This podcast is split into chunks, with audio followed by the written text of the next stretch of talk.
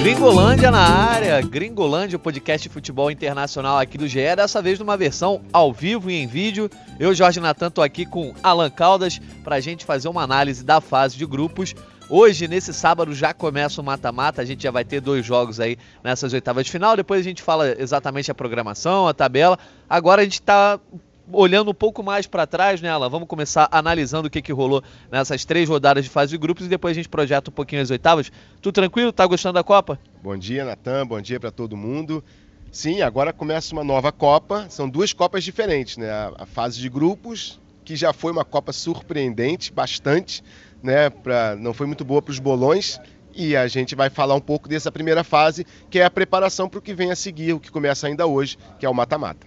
Isso aí, mata-mata começando hoje. A gente vai aqui analisar, por exemplo, qual foi o melhor jogo, né? A gente tem que fazer aquela, aquela aquele palpitômetro, né? Ah, quem, qual foi o melhor jogo? Cada um tem a sua opinião, cada um tem a sua divergência. Quem jogou mais, né? Quem foi de repente o craque da fase de grupos? Não existe esse prêmio, mas a gente vai inventar aqui. É, enfim, e outros tipos de análise e também falar das decepções, de quem surpreendeu positivamente, quem surpreendeu negativamente. Enfim, essa é a terceira edição do Gringolândia na Copa do Mundo. A primeira no final da primeira rodada, a segunda no final da segunda rodada e agora finalizando a fase de grupos. A gente volta depois é, no final das oitavas de final e a cada fase a gente vai sempre analisando aqui. Mas Alan, começando a falar aí sobre a análise geral dessa Copa do Mundo, dá para destacar alguma seleção que esteja mais perto ou tenha se colocado mais como candidata ao título, porque pela primeira vez desde 94 a gente não teve ninguém 100%. Então todas as seleções já deixaram pontos pelos, pelo caminho e eu acho que essa é uma Copa do Mundo que preza pelo equilíbrio de repente, né? É sim, Nathan. E o que acontece é o seguinte: é, as análises que a gente pode fazer dessa Copa do Mundo, basicamente é só até a segunda fase, porque a gente teve uma profusão de seleções que já estavam classificadas e colocaram times quase todos reservas. Então, assim, até para a gente falar a quem foi o destaque, quem foi o craque, quem foi a melhor seleção, a gente tem que analisar só até a segunda rodada. Porque a terceira rodada, praticamente, a gente viu Espanha, Brasil, França, todas essas seleções, é Portugal também, poupando titulares, então a gente não, tira da análise. Né? É, então, assim, do que eu, do que eu, do que eu observei no, na primeira e na segunda rodada, que é, foi mais ou menos quando todo mundo jogou para valer, eu acho que a França acabou confirmando o que se esperava a Argentina e o Brasil fizeram caminhos inversos. A Argentina começou com um tropeço histórico, né, perdendo para a Arábia Saudita, mas conseguiu se recuperar. O mata-mata começou cedo para a Argentina. A segunda rodada já podia ter eliminado. Então, assim, ela conseguiu se recuperar e acaba chegando forte para as oitavas, não só porque o adversário talvez seja o mais desequilibrado, né, o, o, a Austrália, a seleção 38 no ranking da FIFA, quer dizer, é uma, talvez seja o maior desequilíbrio na, na, no mata-mata. Ninguém entendeu como chegou lá, né? É, exatamente, é, nessa Copa das Surpresas. Então, assim, ela chega forte. E o Brasil, que era para todo mundo, eu acho, né, os três principais é, favoritos, né, França, Argentina e Brasil, o Brasil cumpriu seu papel nas duas rodadas quando era para valer e ontem deixou aquele gostinho de preocupação, assim, poxa, será que os reservas são, são tão diferentes assim, né? Será que o time reserva está tão abaixo do titular pela derrota contra Camarões? Enfim, é, de qualquer maneira, continua sendo para mim a, as três favoritas. É, a França que também perdeu, né, com o time reserva, né? Todo mundo que olhou a derrota do Brasil ontem reclamando, a galera mais reclamando, eu não tô entre esses caras não, eu tô eu acho que eu lidei bastante bem com esse jogo de ontem, com essa derrota. Acho que o Tite fez uma opção e o resultado é, acabou acontecendo, era um risco e não mudou em nada. Mas a França também fez a mesma opção e perdeu por uma seleção pior, né?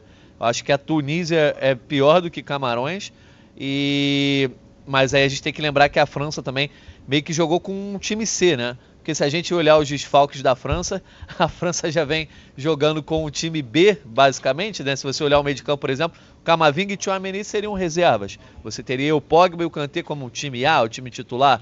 Isso sem falar na zaga, né? A, a ausência do Kimpembe, o próprio ataque, né? Que o Benzema estaria presente.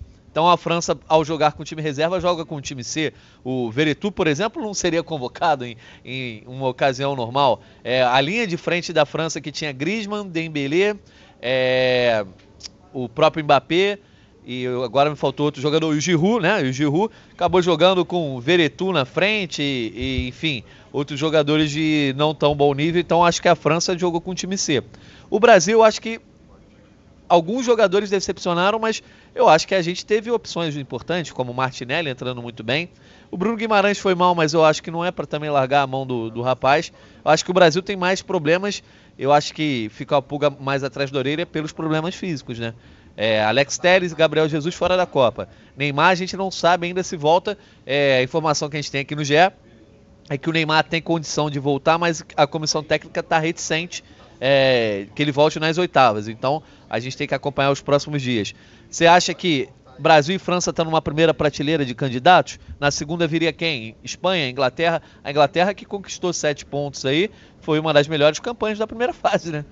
Sim, é, a Espanha é curioso, porque de todas as seleções que optaram por jogar com times reservas ou mistos, a Espanha foi a que pagou o preço maior, porque acabou se classificando em segundo lugar. Então, Portugal perdeu para a Coreia, Coreia, do Sul, o Brasil perdeu para Camarões, a França perdeu para a Tunísia, mas nenhuma dessas seleções, mesmo as que estavam arriscando o primeiro lugar, como o Brasil, que ficou por um gol, se a Suíça faz mais um gol, tiraria o primeiro lugar contra a Sérvia, né? a Suíça ganhou por 3, por 3 a 2 tivesse feito mais um gol, tiraria o primeiro lugar do grupo do Brasil. Mas ninguém pagou um preço tão alto quanto, quanto a Espanha, né? E que acabou perdendo para o Japão e caindo para o segundo lugar. Então, assim, as, é, a gente está vendo uma, uma Copa de, de oscilações muito grandes em todas as seleções. Por isso que eu continuo mantendo as três que eu achava do início e ainda num, num, num patamar, porque, como você disse, a questão do Brasil maior é, é o, são os problemas de lesões. Né? Acho que tira um pouco a confiança. Eu não sei até que ponto o Tite pode ficar com a pulga atrás da orelha de apostar nesses jogadores que realmente não devem ser descartados, mas também os próprios jogadores.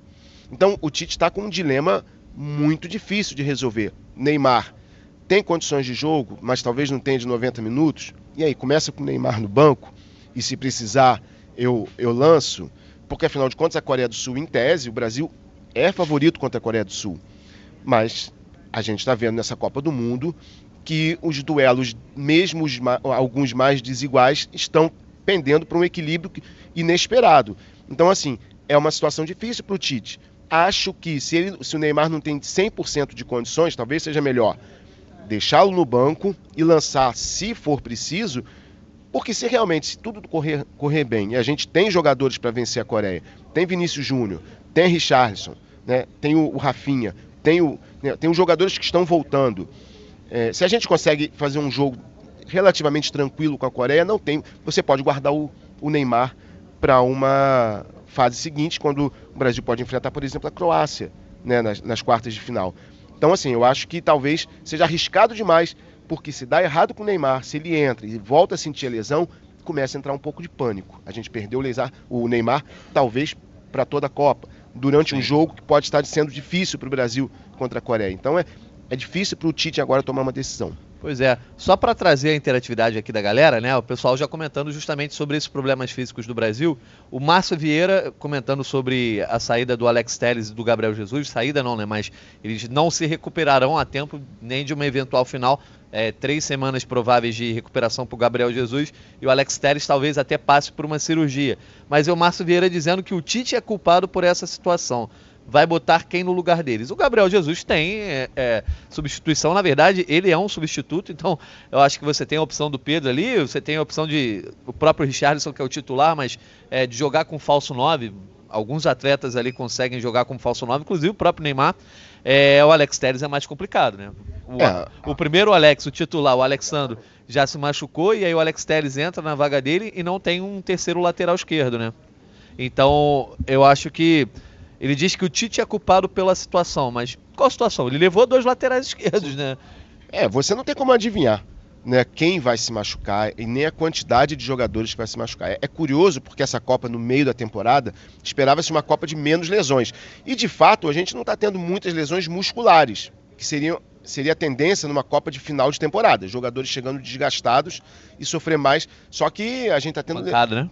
É, é, é, lesões, contusões de pancada, de torção, que é bastante eventual. Assim, você não tem como prever. O muscular você tem até como fazer exames que te mostrem que determinado jogador está com desgaste, poupa. Agora, a pancada do jogo, a torção, você não tem como adivinhar. Você leva dois laterais esquerdos. Realmente, o Gabriel Jesus, não é que ele não vai fazer falta. Para a posição dele, o, o Tite tinha três jogadores. Ah, então ele levou muito atacante. Se ele levasse três laterais esquerdos, é que seria estranho. Ah, teve gente reclamando que ele levou atacante demais, né?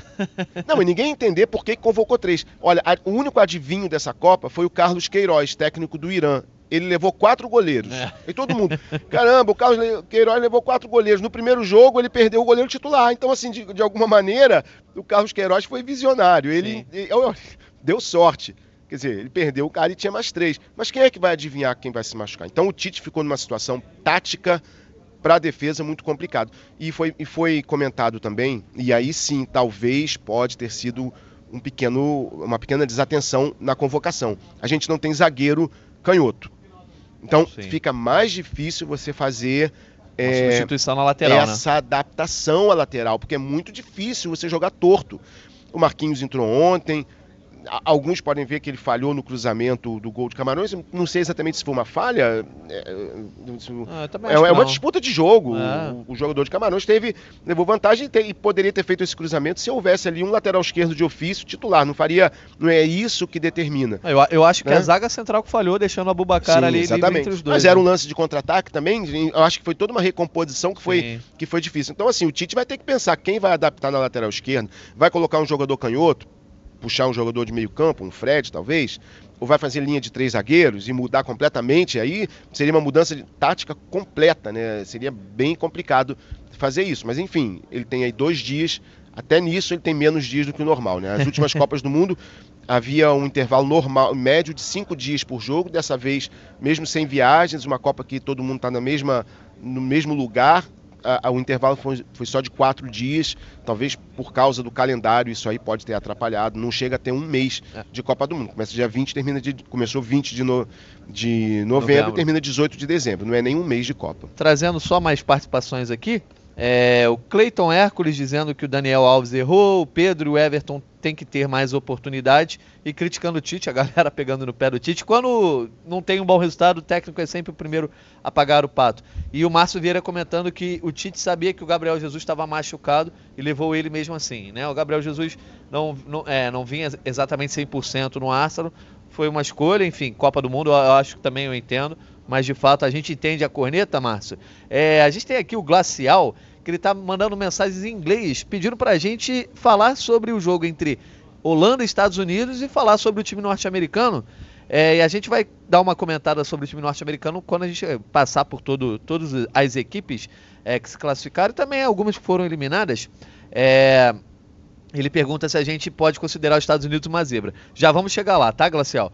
E aqui o Catiano Almeida dizendo que foi uma Copa com futebol nivelado por baixo. E aí é o gancho para a gente começar a falar dessa fase de grupos. Foi uma Copa nivelada por baixo até agora, Alan? É, uma Copa de surpresas. Talvez algumas seleções que a gente esperava que fosse se classificar com mais facilidade ou, ou, ou mesmo se classificar e não se classificaram, como por exemplo a Dinamarca, talvez a grande decepção é, da primeira fase. Sim, Sem dúvida para mim. Se você pensar, se você pensar assim, você pode dizer nivelado por baixo, mas o que nivela por baixo é o, é o tipo de jogo, é o nível do jogo. Se a, se a, se a Copa tem surpresas, porque algumas seleções é, mostraram um futebol acima do que você esperava, então você não pode dizer que ela foi nivelada por baixo. Então, assim, o Marrocos apresentou um, um, um, futebol que talvez a gente não estivesse esperando. A própria Tunísia não jogou mal. A gente teve uh, é, seleções como a Arábia Saudita que venceu a Argentina e depois fez um, outros bons jogos, não se classificou, mas deu trabalho. Eu acho, eu acho então, que é uma, uma Copa equilibrada no sentido de que as seleções que estavam nos degraus mais abaixo subiram alguns degraus e de repente as seleções que a gente esperava que tivessem lá no primeiro degrau, lá em cima, no último degrau no caso, né? É, talvez tenham descido um pouco o nível com relação ao que vinham jogando. Então eu acho que se encontraram, né? O nível se aproximou entre as seleções mais babas, né? E as seleções todas, todas poderosas, né? Sim. É, o, o, o que talvez a gente não esteja vendo são camisas ganhando o jogo. Né? Holanda, por exemplo, mas a da Holanda, sinceramente, eu não esperava muito mais. Eu acho que a Holanda não tem sua melhor geração. Então, assim, Portugal é, te, vem, vem toda de uma crise com o Cristiano Ronaldo que acho que Portugal está cumprindo o papel é, dele dentro daquelas, daqueles problemas que já vinha tendo. A França mostrou o que se esperava. É, a Espanha oscila um pouco, mas é uma seleção jovem. Então, assim, é uma Copa. Assim, até, até o momento a gente está vendo bons jogos. Eu acho que não, não dá para dizer que é uma Copa ruim. Ó, quem está invicto até agora, a gente tem Holanda invicta com 7 pontos, Inglaterra invicta, invicta com 7 pontos. Aí a gente depois chega ó, lá para o Marrocos, também invicto com 7 pontos, assim como a Croácia também invicta com 5 pontos. Eu acho que eu pulei os Estados Unidos, também está invicto, exatamente com 5 pontos. É... Nos outros grupos não temos mais seleções invictas. Melhores campanhas, então, Inglaterra, Holanda e Marrocos, surpreendentemente. Falando, vou passar aqui grupo a grupo rapidinho, sem nos estender muito, uhum. é, só para a gente não deixar de cobrir todos os aspectos. Grupo A, a Holanda se classificou com 7 pontos, Senegal em segundo com 6, as duas equipes nas oitavas de final. E aí caiu o Equador com 4 pontos e o Catar acabou fazendo 0 ponto, quase que não fez gol, acabou marcando aí pelo menos um golzinho pró. Já era esperado, assim, o Catar se preparou por mais de 10 anos, essa seleção, pegou a molecada lá com 15, 14 na Academia Aspire é, o Félix Sanches também é quase uma década de trabalho.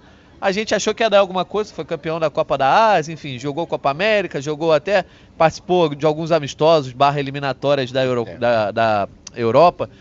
Mas em campo a gente viu um time muito frágil, talvez o mais frágil da, da fase de grupos. Para mim, junto com a Costa Rica, estava ali entre os mais frágeis, apesar da Costa Rica ter tentado aprontar. Mas eu botei se classificando nesse grupo Holanda e Senegal. Mas o Equador jogou muita bola. Né? É, sim, eu acho que esse grupo A foi o que menos eh, surpreendeu.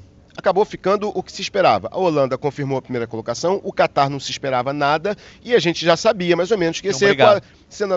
Senegal e Equador iam brigar pelo segundo lugar. Acabou passando Senegal. Então, assim, dali não teve surpresa. O Catar, pior anfitrião da história, né, é, o, o, segundo a não passar de fase de grupos depois da África do Sul, mas com, com a pior campanha da história para um anfitrião, mas dali realmente não é, isso não é surpresa. Não é surpresa, então Tá aí a avaliação do grupo A. No grupo B a gente teve uma Inglaterra que começou, acho que não avassaladora, mas animada, né? Goleou o Irã por 6 a 2 e passou em primeiro com 7 pontos. Em segundo ficou os Estados Unidos com 5, que conseguiu segurar essa Inglaterra, empatou em 0 a 0 né? E aí o Irã que teve uma boa vitória, conseguiu fazer um resultado é, importante, mas na hora de se classificar não conseguiu brigar por essa vaga. E o país de Gales que fez apenas um pontinho. Gareth Bale, uma Copa quase que melancólica, né? É, fez um gol que ele mesmo sofreu pênalti, mas naquele jogo mesmo ele já estava sumidaço, não fez nada, enfim. Acho que não dá para esperar muito de um cara que já não mostrou muito profissionalismo nos últimos tempos, foi para MLS, não dava para esperar que ele arrebentasse na Copa do Mundo, apesar de ter sido já um craque. É, eu também no, no, meu bolão lá de início, eu botei Inglaterra passando em primeiro e Estados Unidos em segundo. Muita gente ficou na dúvida e achava que o País de Gales poderia é, aprontar um pouco. Eu já achava essa seleção de Gales um pouco frágil, Alan. Mas e aí, desses dois times aí, a Inglaterra cotada para ir longe. Acho que mais do que a Holanda no, no grupo A. E esses Estados Unidos? É uma seleção que talvez tenha a sua melhor geração, talvez não da história, mas em muito tempo. E aí a gente também já, já consegue aqui atender a demanda do, do nosso espectador. Dá para ir longe dos Estados Unidos, está do lado da chave do Brasil, né? Que Sim. esse confronto entre Holanda e Estados Unidos, que justamente abre as oitavas de final hoje. É um, uma campanha que pode culminar com uma semifinal, né? O Brasil Exato. vem de baixo da, do, do, chaveamento e lá de cima vem Holanda, vem, vem Estados Unidos que vão se enfrentar, Argentina e Austrália do outro lado. eu acho que a grande diferença dos Estados Unidos dessa seleção para as anteriores não é só a qualidade dos jogadores, é, é onde eles jogam. A seleção dos Estados Unidos, em, outro, em, outras Copas do Mundo, ela tinha, por exemplo, Landon Donovan, que não era um jogador ruim, era um bom meio-campo. É, Dempsey era um bom jogador. É, da, é, Damascus Beasley, Beasley, né? Um nome difícil de falar. Eram bom... Só que onde é que eles jogavam? Todos jogavam em times medianos. Às vezes os que jogavam na Europa jogavam em times pequenos ou medianos. Então eles não tinham pressão por vitória, eles não se acostumavam, eles não tinham uma carreira marcada por entender grandes jogos. Eu acho que hoje você tem um Serginho Deste que passou por um péssimo Barcelona, mas até quando você passa por um péssimo Barcelona é diferente de você passar por um bom Everton. Você aprende alguma coisa. Você aprende a não perder. você aprende o significado da derrota, é, a, a, o significado da pressão. Você tem um Pulisic que hoje joga no Chelsea, é campeão europeu, quer dizer, joga o vestiário é diferente, a preleção é outra, não é assim, galera, estamos aqui na Copa do Mundo, hoje é, ó, a gente vai se divertir, né? Não. É, é outro. O buraco o, é mais o embaixo. O vestiário no Chelsea é outro, o vestiário no Barcelona. Não só na Copa do Mundo, o vestiário do Everton é um, do Watford é diferente, é diferente a cobrança. Então, os caras dos Estados Unidos estão acostumados a saber o peso de uma partida decisiva. Isso pode fazer diferença contra uma Holanda que não é a grande Holanda que a gente está acostumado a ver. Pois é, depois a gente comenta um pouco mais então sobre os jogos das oitavas na reta final do nosso podcast, da nossa live. Lembrando a galera que está acompanhando a gente no YouTube e no TikTok que no GE a gente está passando vídeos, está passando lances. Então, quem puder, acompanha a gente aqui no GE, que estamos ao vivo. O, a Copa do Mundo você assiste no GE, no Sport TV, na TV Globo. Alan, chegando no grupo C, a gente teve a Argentina passando depois de um susto, né? Logo na estreia. O que mais me chamou a atenção, não só dessa vitória da Arábia, mas do Japão, as duas vitórias do Japão sobre a Alemanha e Espanha, foram as viradas, né? Por exemplo, pode acontecer uma vitória como foi da Costa Rica sobre o Japão. Passou o jogo todo sofrendo, num, num chutinho, o goleiro falhou, venceu a Costa Rica. Mas o Japão correu atrás do resultado, virou sobre a Espanha e sobre a Alemanha. E essa derrota da Argentina para a Arábia Saudita, que foi de virada que mais me surpreendeu. A Argentina começa não bem, mas começa indo para cima, abre o placar cedo, ou seja, tira a carga emocional. Faz gols anulados. Exatamente. E aí aquela linha começa a deixar eles nervosos, enfim.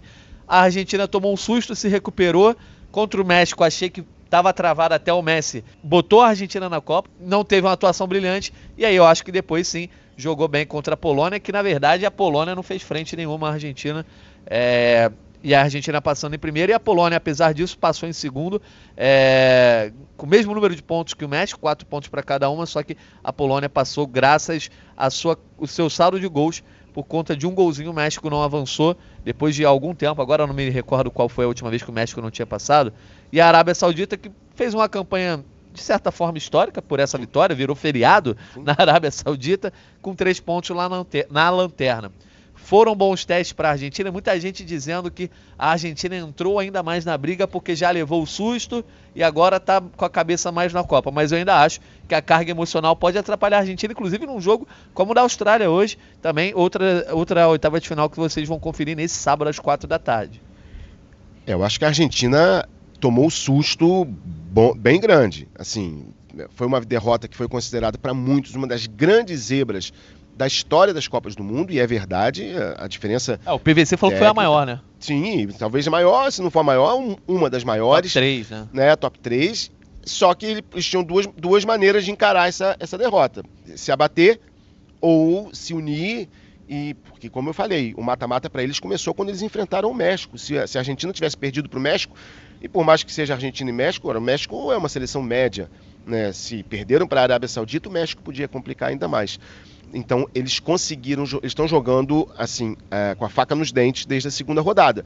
Isso pode dentro do vestiário pode trazer uma, um ânimo do tipo, ó, a gente já está nesse ritmo de mata-mata desde a segunda rodada. Contra a Polônia, como você falou, a Polônia que para mim eu acho que foi a grande vergonha da primeira fase, a maneira como passou, a Polônia né? passou é, apostando no outro, né? Eles, a Polônia, para quem viu o jogo contra a Argentina, estava 2 a 0 a Argentina, a Polônia simplesmente entregou é, o, o, jogo. Ele pa parou de jogar. A proposta da Polônia não foi vou tentar descontar ou empatar, foi vou tentar não levar o terceiro gol. E se levasse o terceiro gol, o México passaria. Estava né? vencendo a Arábia Saudita por 2 a 0. Se o México fizesse 3 a 0, passaria o México. Então a Polônia abdicou de jogar e ficou apostando no acaso. Ou no acaso de conseguir evitar um terceiro gol da Argentina, no seu próprio esforço defensivo, ou acaso do outro jogo. Acabou que a Arábia Saudita fez um gol, é, é, é, resolveu o problema da Polônia. Chegou um determinado momento que estava levando nos cartões. A Polônia, por ter menos cartões, estava passando. Então, assim, eu acho que a Polônia fez um papel pouco digno para uma seleção de médio porte. Num, num, grupo que ela pelo menos deveria ter brigado para passar. Bom, o Rafa Barros, um dos nossos diretores, aqui já agradecendo a nossa equipe, né? Rafa Barros, Daniel Falcão, Paula Máscara, aqui junto conosco nessa no backstage da nossa live. É, vamos para o grupo D. Ah, eu, eu, falei o nome deles e esqueci de trazer a informação que o Rafa trouxe. É, o México não caía na primeira fase desde 1978, então vai ser um duro baque para o México. Certamente vai causar uma crise no futebol mexicano. Tudo bem que também não passava das oitavas, né? Mas Tudo é aquilo, bem, né? Aquele lugarzinho que já era dele, né? Já, já, já, já, tava, o pessoal já comprava o voo já contando já contando para as oitavas, exatamente. Mas é estranho. O, o, o, estranho caso do país que tem dinheiro, assim, dentro do futebol, né? Tem uma liga forte, produz jogadores. Paixão. Paixão, amam o futebol, é, é, é, é o país que mais vai aos estádios, né? Tirando os próprios árabes. E você não consegue ter uma seleção de sucesso. Já tentou técnico de todas as formas, contratou estrangeiro, enfim.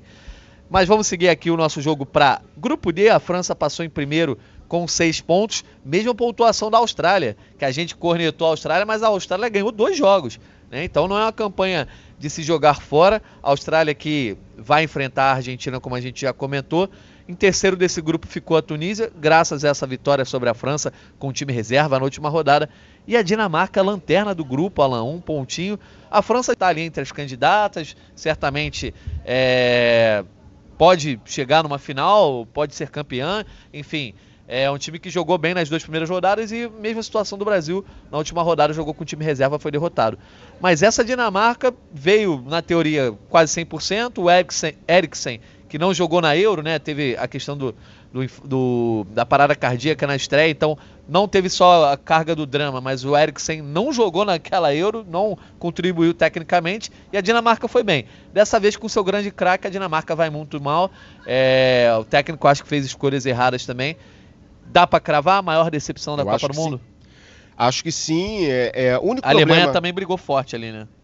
Sim, é, tá junto com a Alemanha, verdade, tá junto com a Alemanha, é, mas assim, a, a, o único problema que a Dinamarca teve foi o que a é, né, mas não, não, não, é exatamente uma justificativa para ter feito uma campanha tão tão pobre, tão ruim, assim, é, não ter passado. A Austrália surpreendeu, primeira vez que vence dois jogos em, numa mesma Copa do Mundo. A Austrália já até passou para as oitavas de final em 2006. É a segunda vez que a Austrália vai para as oitavas, mas é a primeira vez que vence dois jogos. Então, assim, a Austrália foi um do, uma, uma, das boas surpresas dessa primeira fase, junto com a Dinamarca. A, eu diria que, os, que, que, a galera lá do, do Comitê Supremo, lá, o Comitê Organizador da Copa do Mundo, gostou dessa primeira fase, porque as, as seleções que estavam mais criando caso, Dinamarca com seu uniforme sem emblema, a Alemanha que fez aquele protesto, é, o Irã, que é sempre uma seleção né, que, que traz algum tipo de, de, de, tom político, tá, todo mundo foi embora na primeira fase e a galera do, lá do, do comitê organizador gostou.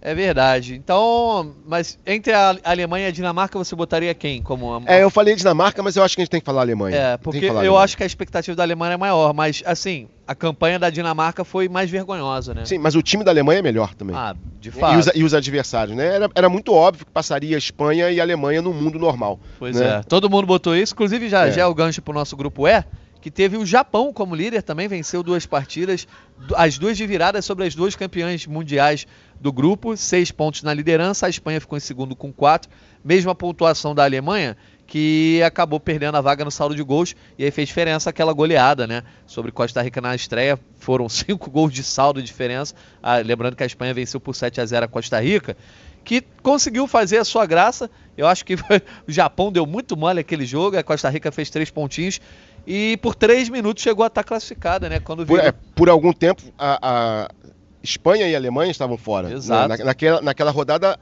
louca que a gente teve nesse grupo. Esse grupo, a, Costa Rica fez de tudo nessa Copa do Mundo. Ela conseguiu tomar de 7 a 0, conseguiu ganhar da, é, perder da Alemanha, mas num jogo que ela virou o jogo. Virou o jogo, Teve exatamente. duas viradas.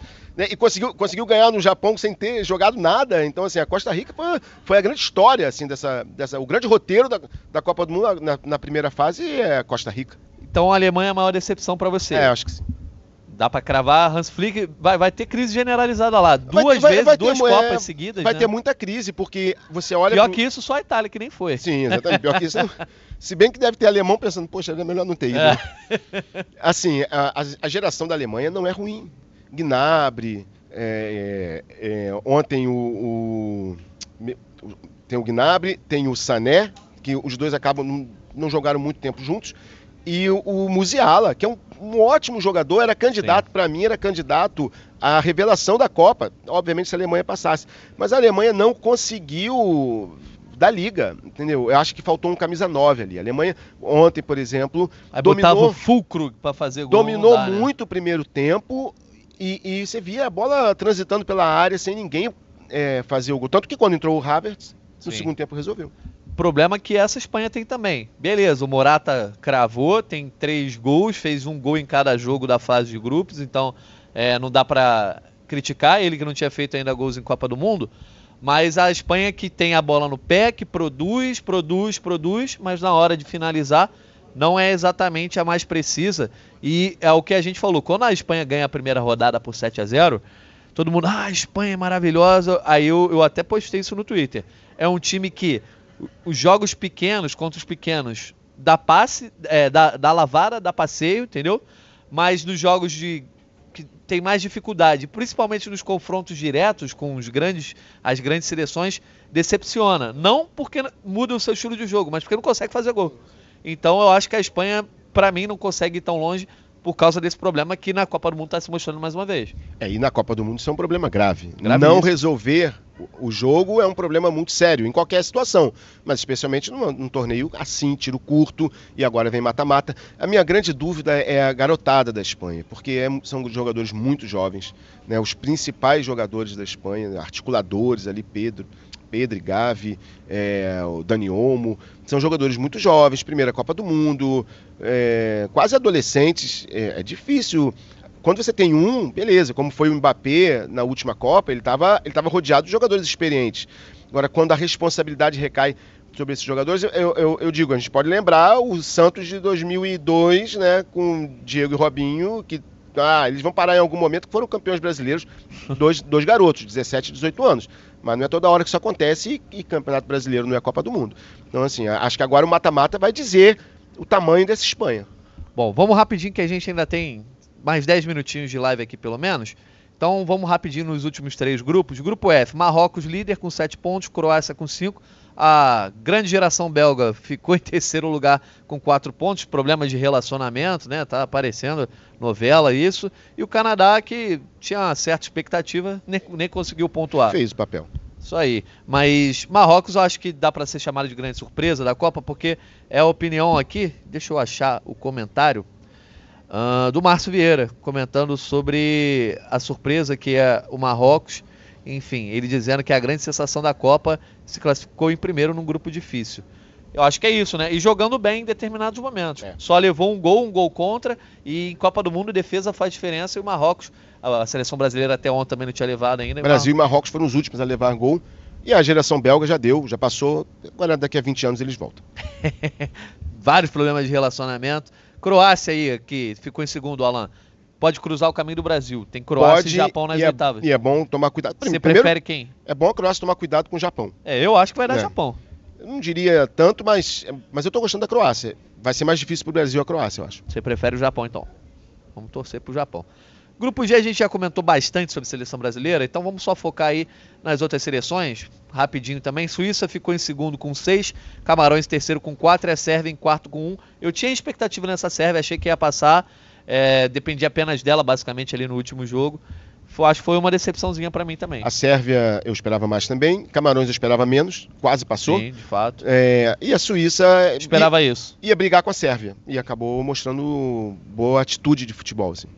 E no grupo H a gente tem Portugal na liderança, seis pontos, também foi derrotado no mesmo esquema que o Brasil e França, poupando titulares no último jogo. Coreia do Sul em segundo com quatro, Uruguai em terceiro com quatro e Gana em quarto com três. Gana em determinado momento ficou é, teve o pênalti na mão para fazer um gol e aí só se levasse a virada perderia a vaga e perdeu o pênalti. Logo depois o Rascaíta fez um gol. É uma história triste. Eu tava torcendo por Gana para ser a primeira vez na, na história das Copas que a África teria ter três representantes né, nas oitavas. E o Uruguai que deu sintomas nos dois primeiros jogos que poderia acontecer isso no Uruguai, último. o Uruguai se despede do técnico Diego Alonso com bastante justiça. Eu acho que ele foi muito responsável pelo, pelo Uruguai não ter ido mais longe. Gana tentou e a Coreia do Sul uma grata surpresa. Portugal, não vou falar muito mal, porque ó, quem tá aqui atrás, aqui olhando pra gente, ó. E eu tô aqui também. É, também. Tem, tem, um, tem um defensor aqui. Também não sou, não sou detrator também, não. Mas assim, eu acho que Portugal pode ir longe, hein? Eu não acho que a Copa vai acabar cedo pra Portugal, não, não. foi mal não. Também acho que não, Acho que esse não foi jogo- maravilhoso. Mas eles estão aí, com todos os problemas, com todas as crises, ou semi-crises lá com o Cristiano Ronaldo, eles estão aí. É, o jogo, na teoria, é mais difícil. Portugal foi muito bem. Mas só pra gente encerrar, então, antes da gente falar quem foi o melhor jogador da, da Copa do Mundo, quer dizer, da fase de grupos da Copa do Mundo, e chamar a participação do Daniel Mundim, é... Coreia do Sul, adversário do Brasil nas oitavas de final. O Som deu essa vaga para a Coreia com uma grande jogada no minuto 91 é, do duelo contra Gana, contra Gana não, contra Portugal. E de fato foi a cereja do bolo nesse time, mas um time que não jogou mal. Em determinados momentos, algumas peças importantes. A gente não sabe se o zagueiro Kim, Kim Min-jae, Kim Min-jae, Kim Min-jae é, que é titular do Napoli, vai voltar. Essa equipe treinada pelo Paulo Bento, que não tem boas recordações no Brasil, mas assim, não, não acho que vá dar vida dura para o Brasil. Ou talvez dê um pouco de vida dura, mas não dá para ir contando que é uma babinha como era uma Coreia de Já tivemos oitavas de final mais tranquilas. Assim, Exatamente. Assim, mais tranquilos no sentido de pensar que éramos bem superiores. Dessa vez, muito mais pelos problemas do Brasil, não é só pela Coreia do Sul. A Coreia do Sul é um time razoável e está no lugar dela. Passou, está nas oitavas de final, e se sair nas oitavas de final, tá ok. Mas o Brasil tá com muitos problemas. Uh, parece um novo começo de Copa do Mundo para o Brasil. E isso é complicado, é como se fosse uma nova estreia. Vão ser tantas mudanças, tantas dúvidas em relação a Neymar, em relação a Danilo, a situação dos dois, que é quase como uma nova estreia. E isso que talvez seja a maior preocupação. Tá certo. Para a gente encerrar, então, a gente vai botar esses rótulos aí. Quem foi o melhor jogador? Qual foi o melhor jogo? Melhor jogo da fase de grupo, você se lembra de algum assim que você acha que o, pô, esse foi o Pra jogaço? mim, o 3x3 de, de, de Camarões e, e Sérvia, né? Que é por, por, toda a reviravolta que teve. A gente achou que a Sérvia, finalmente, né? Todo mundo achando que a Sérvia ia mostrar um futebol melhor. Sim. Abriu 3 a 1 tomou um empate. Teve um golaço lá do Abu, Abubacar, né? Por cobertura. Para mim foi o melhor jogo. Junto com Gana e Coreia do Sul também. É, eu ia falar sobre isso. 3 a 2 Gana Coreia do Sul, acho que talvez tenha sido melhor dos que eu vi. É, melhor jogador da, da Copa do Mundo. Dá pra da você cravar, fase. é, da primeira fase até agora, né? Pra mim, Mbappé. Mbappé? Pra mim, sim. Eu fico na dúvida entre ele e o Bruno Fernandes. Também foi bem, mas o Mbappé eu acho que confirmou mais, é, com mais é, personalidade, o que já se esperava. É, eu acho que se a França tem uma forte candidatura ao título, é muito pelo Mbappé. Né? De repente, a ausência do Benzema é menos pesada para a França do que seria uma ausência do Mbappé. Né? O Mbappé tem algumas jogadas que você vê que a França não está conseguindo produzir e o cara tira dois. O Mbappé está assim. muito concentrado. Tá. Eu acho que foi a grande. E bem fisicamente. O grande diferencial nos dois jogos é como sabe quando está querendo jogo. Pois é. Era isso. Aposta para artilheiro. A minha aposta era o Kane. Passou três jogos sem fazer gol, inclusive um 6 a 2 Então, para mim já foi. Agora, a gente tem na artilharia aí, ó. Tem uma galera dividindo a artilharia. Vou puxar aqui com três gols. Temos o Ener Valência, que já foi para casa, o Rashford, uma zebra aí, né? Mbappé, três gols, é, foi palpite de muita gente. Morata, três gols. E o Gakpo da Holanda, três gols. Algum desses vai ser o artilheiro? Eu vou apostar no Mbappé. É? Vou, vou. Pelo então que a tá França jogando, vai longe. É, eu acho que vai longe e ele tem, por isso ele tem mais chance de ser artilheiro. Então tá. E acho que é isso. Ah, claro, faltou a aposta para campeão. É... Dá tempo de fazer o mata-mata? Então, Pode plugar o mata-mata aí? Essa aposta para o campeão, gente, todo mundo já sabe qual vai ser a aposta, né? É, não, mas é, é porque acaba sendo baba, né? A seleção brasileira aqui pra gente. Não, é porque o Brasil é sempre, com certeza, a live feita lá no Canadá, nos Estados Unidos, na, na, na Suíça, eles, eles, eles, falam outros países. É, ninguém vai fazer a ah, Suíça, mas aqui a gente sempre vai apostar no Brasil, né? Claro. Pô. Vocês que estão vendo aí a nossa live, esse produto aí é, é o simulador da Copa do Mundo que já está na fase de mata-mata. Vocês podem ir lá no GE. Globo fazer a brincadeira e posta aí pra galera. Vocês podem dar uma de mãe de Ná. De um lado da chave aqui, vamos botar ó, Holanda e Estados Unidos jogam hoje, depois temos Austrália e Japão. Austrália e Japão. Argentina e Austrália também jogam hoje, Japão e Croácia, e Brasil e Coreia do Sul que jogam na segunda-feira.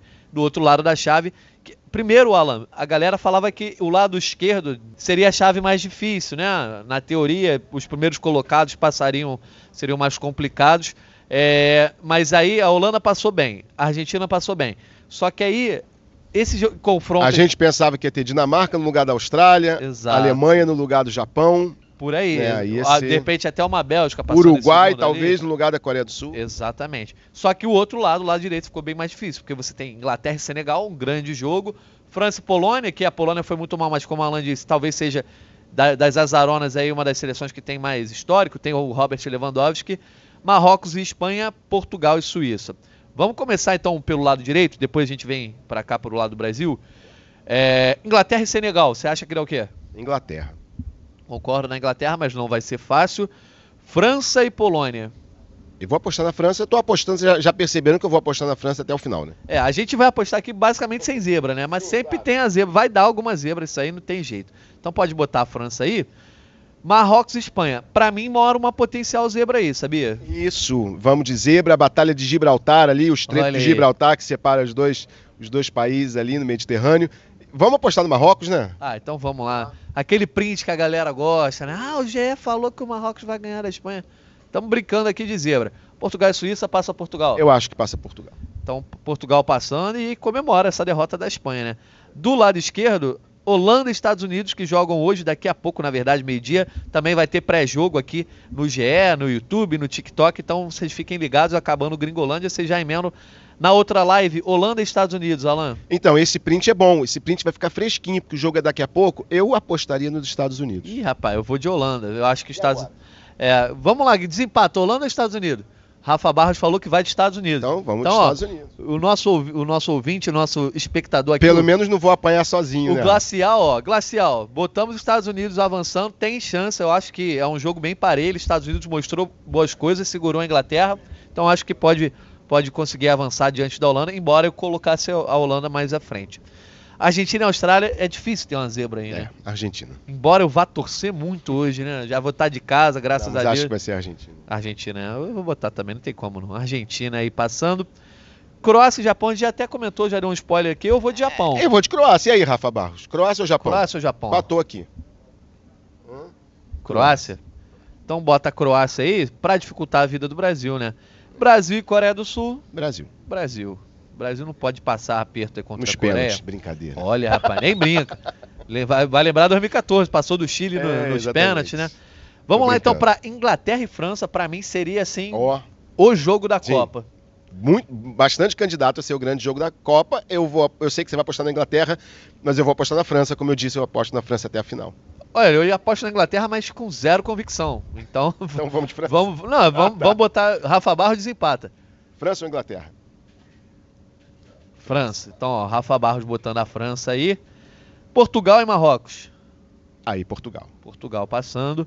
Vamos pro outro lado lá, que já teve zebra. Estados Unidos e Argentina. Aí, aí Argentina. Argentina, então, é. chegando para a expectativa, aquela, aquele sonhado jogo entre Brasil e Argentina, uma, uma semifinal sonhado, não sei para quem, para é. mim não é. Né? Exatamente, ninguém sonha com isso. Da Brasil ali, então, contra a Croácia. E aí vamos para França e Portugal, baita semifinal também. É repetição da final da Euro de 2016 na França, que foi o grande título da história Quando de França Portugal. Era muito melhor que Portugal muito e hoje favorita, em dia não tem é... esse gap todo não. É, mas é, acho que a França ainda é favorita contra Portugal, mas assim, vai vir com aquele sentimento de revanche mesmo. Que aliás também Brasil e Argentina vai ter o sentimento de revanche para o Brasil ter, que acabou de perder a Copa América no Maracanã. Não, e no último confronto Copas do Mundo deu a Argentina, né? Argentina eliminou o Brasil, Brasil e Argentina 90 nas oitavas de final. Então você vai de França. Eu vou de França. Sinceramente, eu vou em mesmo esquema. Portugal sem convicção nenhuma. Rafa Barros vai de quê? França? Rafa Barros vai de França, então tá certo. França. E agora? Brasil e Argentina. Não, aí tem que ser, pelo amor de Deus, né? Vai ser Brasil. Ah, tá. Mas não quer dizer que a gente acha que vai ser fácil. Não, zero fácil.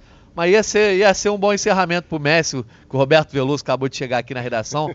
É fã, ia ser um baita encerramento pro Messi voltar para casa. Todos somos fãs. Veio pro Maracanã, Ó, fe, fez festa com o Maracanã vazio, Copa América que não valia nada, não é foi é só inventada.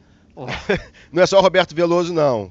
É, Você sou, eu, é. eu sou fã do Portugal ali atrás, mas também sou fã do Messi. Isso aí, tamo junto. Então, Brasil e França, essa final, cara, eu confesso que eu não tenho coração para isso, não. Aí, Dia aí. 18 de novembro. Repetição da final de 98. Meio-dia no Lusail. É. Aí, aí. Mas a gente vai apostar no Brasil, é óbvio. É, mas. Porque, porque a gente tem que apostar no Brasil e torcer pelo Brasil. Mas. Mas. Falei novembro, é dezembro, 18 dezembro, de é, 18 dezembro. de dezembro. mas assim, que final, hein? Que semifinal seria com a Argentina? E aí, assim, se alguém tá achando que tá dizendo, ah, essa primeira fase da Copa foi fraca, é, calma que a Copa tá só na metade. Agora que vai, que vai vir a emoção. Olha quantos jogos a gente já projetou aqui. É claro que a gente pode ter. Vamos ser bastante viajandões aqui, né? Estados Unidos e Austrália numas quartas de final, e Japão e Coreia do Sul na outra, Senegal e Polônia, Marrocos e Suíça. Ah, tá, futebol é futebol, tudo ah, pode acontecer. Eu quero que fique fácil pro Brasil. não mas, sou desse, ah, eu quero ver mas, jogão na Copa. É, eu quero o Brasil campeão. Não, e assim. Já, já, já, tem, já teve, ó, 2006, 2010, sim, 2014, claro. 2018 para ver jogão. É claro que mata-mata tudo pode Hexa. acontecer, mas você não imagina um chaveamento desse. O chaveamento que a gente imagina é esse, dos grandões aí. Então vamos lá fazer o último giro aqui no chat, trazer a participação da galera, a galera aparecendo legal. O Glacial aí, feliz com os nossos comentários sobre os Estados Unidos. É... O Wagner dizendo que aposta em Brasil e Inglaterra na final. O David Lima dizendo que está com a sensação que os Estados Unidos vai passar diante da Holanda. É... o David Lima também falando que o Japão passaria diante da Croácia. Aí, ó, o Gustavo Silva apostando na França campeã. Esperemos que não. E o Edu dizendo que o, o Brasil deve fazer a final contra a Inglaterra se não fizer besteira pelo caminho. Então, agradecendo a participação de todo mundo no YouTube, no TikTok, também aqui no GE. Globo. Começando nesse sábado, meio-dia, Holanda e Estados Unidos. Hoje ainda tá também, tá frente? 4 da tarde, Argentina e Austrália. Amanhã, no caso domingo, né? Para quem está ouvindo a gente aí no podcast, é, Inglaterra e Senegal às 4 da tarde, França e Polônia meio-dia. Segunda-feira a gente tem meio-dia Japão e Croácia e quatro da tarde, amigo. É hora de ouvir Galvão Bueno, porque a gente tem Brasil e Coreia do Sul, é teste para cardíaco, mata-mata da Copa do Mundo. Terça-feira, final das oitavas de final, é Marrocos e Espanha meio-dia. Portugal e Suíça, quatro da tarde. Teu destaque final, Alan? É, a, emoção começa agora, né? A, gente tem, a primeira fase é sempre a preparação, né? Vem as surpresas, alguns sustos, algumas decepções, algumas, algumas seleções já vão embora para casa mais cedo. Mas agora é, como se diz, teste para cardíaco cada jogo. Cada jogo. Agora vai, vai, começando a ficar mais escasso, né? A gente vai ter os últimos dias com dois jogos por dia, depois viram um só. Mas vamos curtindo essa Copa do Mundo. Obrigado pela tua presença, Valeu, Alan. Obrigado você. Agradecendo mais uma vez ao Rafa, ao Daniel, à Paula e a todos vocês ouvintes que nos ouvintes não, né? Ouvintes que nos acompanharam no podcast Gringolândia. Obrigado pela audiência de todo mundo. Um abraço.